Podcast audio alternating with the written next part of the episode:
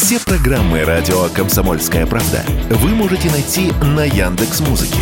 Ищите раздел вашей любимой передачи и подписывайтесь, чтобы не пропустить новый выпуск. Радио КП на Яндекс Музыке. Это удобно, просто и всегда интересно.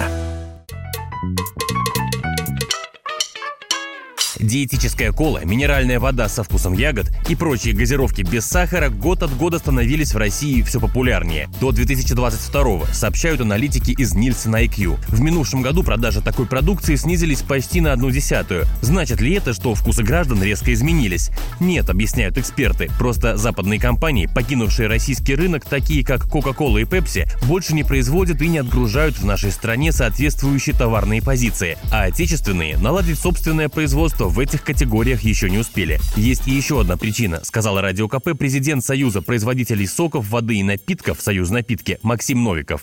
У нас в последнее время популярность России начали набирать воды э, с добавлением различных ароматов. Они добавляются либо как включение туда соков, то есть сок является ароматизатором, либо с добавлением аромата именно вкусового и без добавления сахара. И эти категории, они постепенно растут. Опять же, под ряд этих форматов э, требуется, например, алюминиевая банка, которой в прошлом году нам не хватило. Поэтому какой-то объем этих напитков не был произведен еще и по технологическим причинам и причинам рыночным. То есть была бы упаковка, дали бы этого больше, люди бы это с удовольствием купили.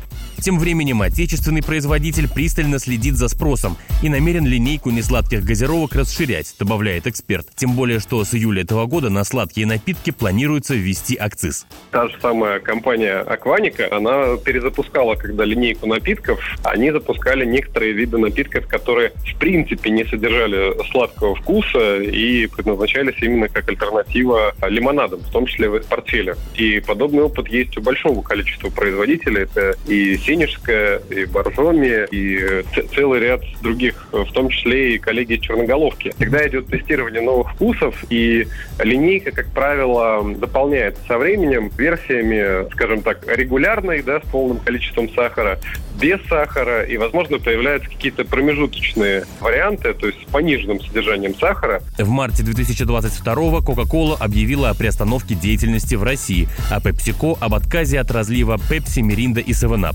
Сейчас Moulton Partners, это бывшая Coca-Cola HBC, выпускает газированные напитки под брендами Добрый и Рич, а PepsiCo, Evervest и Русский Дар. Василий Кондрашов, Радио КП.